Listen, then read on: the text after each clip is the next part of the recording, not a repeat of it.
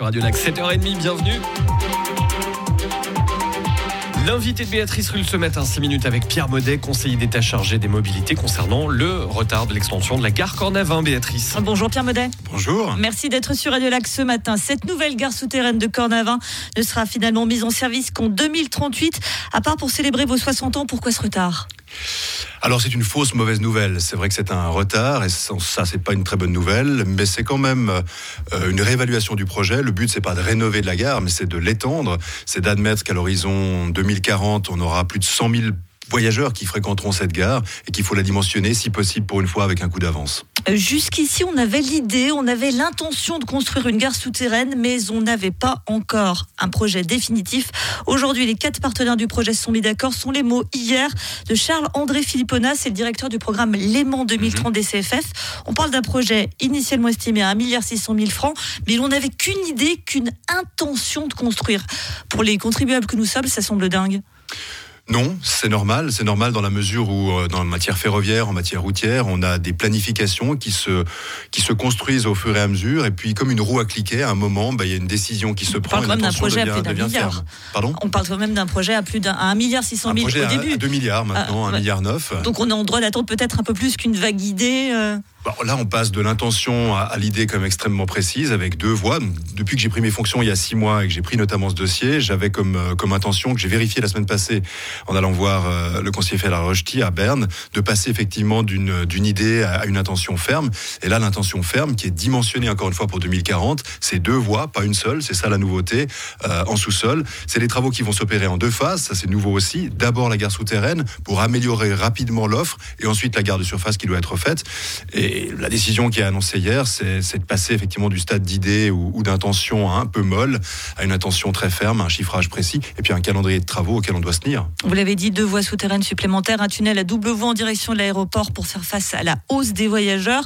Euh, pour certains, quand tout sera terminé, ces gares sera même déjà saturées. C'est ce que nous dit le député socialiste Mathieu Jotran qui demande quatre voies en sous-sol pour éviter une nouvelle Ganferaille. Vous en pensez quoi? Alors je pense qu'on est déjà passé de, une à deux voies, ce qui C'est multiplication des voies, des feux des pins. Alors au bout d'un moment, il y a les limites euh, financières que l'on connaît, mais il y a aussi les limites en termes de, chantier. Ma préoccupation, c'est de faire en sorte que le jour où on démarre le chantier, on soit à peu près au clair sur le jour où on va l'achever. On peut pas avoir un secteur cornavin qui est 20 ans en travaux parce qu'on multiplie les voies souterraines, parce qu'on fait euh, par hypothèse en même temps des chantiers de sous-sol et de surface. Donc là, le projet, il est calibré encore une fois sur, euh, sur 100 000 voyageurs. ça n'est pas le seul projet ferroviaire qu'on a à Genève. À un moment ou un autre, on va devoir s'interroger sur la, la gare de l'aéroport. On a le développement du, réseau Léman Express. Il y a d'autres gares euh, depuis lors, depuis une dizaine d'années qui se sont construites sur le territoire. Donc il faut imaginer qu'il y a tout un réseau qui, euh, qui va se déployer. C'est sur ces différents axes qu'on doit travailler. L'objectif, c'est de 24 trains par heure. On ne nous vendrait pas un peu de rêve pour faire passer la pilule par hasard? Alors je pense pas. Avec, euh, Ça semble énorme, 24 trains par heure. C'est beaucoup. Pratiquement, c'est 3 4 trains supplémentaires par heure. Il faut voir qu'il y en a déjà beaucoup euh, dans la gare de, surface. Le problème de la gare Cornavin actuelle, c'est que les quais sont étroits, que les rames qui vont être achetées par euh, les CFF sont des rames qui iront potentiellement jusqu'à 400 mètres de long. Donc c'est des rames très longues avec deux étages. Donc on va transporter plus de personnes sur des rames plus longues et on doit adapter l'infrastructure. Et donc il faut imaginer que la gare Cornavin, elle va aussi être en situation d'accueillir plus de voyageurs, d'avoir plus de flux qui la, qui la traversent. Donc ça n'est pas seulement un point de départ, une gare, c'est un point de traversée, c'est un point d'entrée aussi dans la ville, euh, d'où la, la, présence et l'implication euh, des services municipaux qui travaillent eux sur les aménagements extérieurs. Alors ça c'est le côté euh, agréable des choses, de savoir qu'on va avoir une belle grande gare qui va accueillir plein de voyageurs. Il y a des automobilistes, il y a des riverains qui nous écoutent et qui se disent Oh on va être parti pour des années de galère de travaux. Oui, on va être euh, parti euh, pour un gros chantier mais qui encore une fois, ça a été tout le travail de, ces, six premiers mois avec mes équipes, euh, va être réduit et concentré au, minimum dans deux phases différentes, une phase de, chantier pour la gare souterraine et ensuite seulement une phase de chantier pour la gare de surface, en essayant de limiter au maximum les impacts, par exemple. En mais il y aura des nuisances. il y aura évidemment des nuisances. Je ne peux pas promettre le, contraire. Euh, ça devrait commencer aux alentours de 2029. Donc on a encore 5 ans, 6 ans devant nous pour planifier. Oui, alors de répit non, parce que je Genève est une ville qui est en chantier permanent, mais c'est un des défis que je me suis posé en reprenant le dossier des transports, d'arriver à mieux gérer les, chantiers, euh, éviter la multiplication simultanée des, des, nuisances.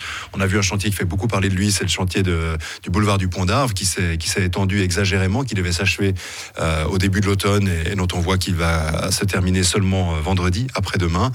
Donc ce genre de, de chantiers qui ont un impact extrêmement négatif sur la circulation, sur l'équilibre subtil des flux. On va essayer de le limiter au maximum, y compris dans le quartier de la gare. Et justement, concernant le boulevard du Pont d'Arve, il rouvre donc vendredi, Alléluia. La ville assure vous avoir soumis un plan de marquage dès le 16 octobre pour une seule voie pour les voitures, mais elle n'a pas obtenu votre aval. Pourquoi, Pierre Maudet? Vous n'aimez pas ni cycliste euh, Non, pas le 16 octobre, mais le 21 novembre, mais peu importe, c'est extrêmement tardif. Le, chantier de, du boulevard du Pont d'Arve, on, le connaît depuis le, le mois de juin.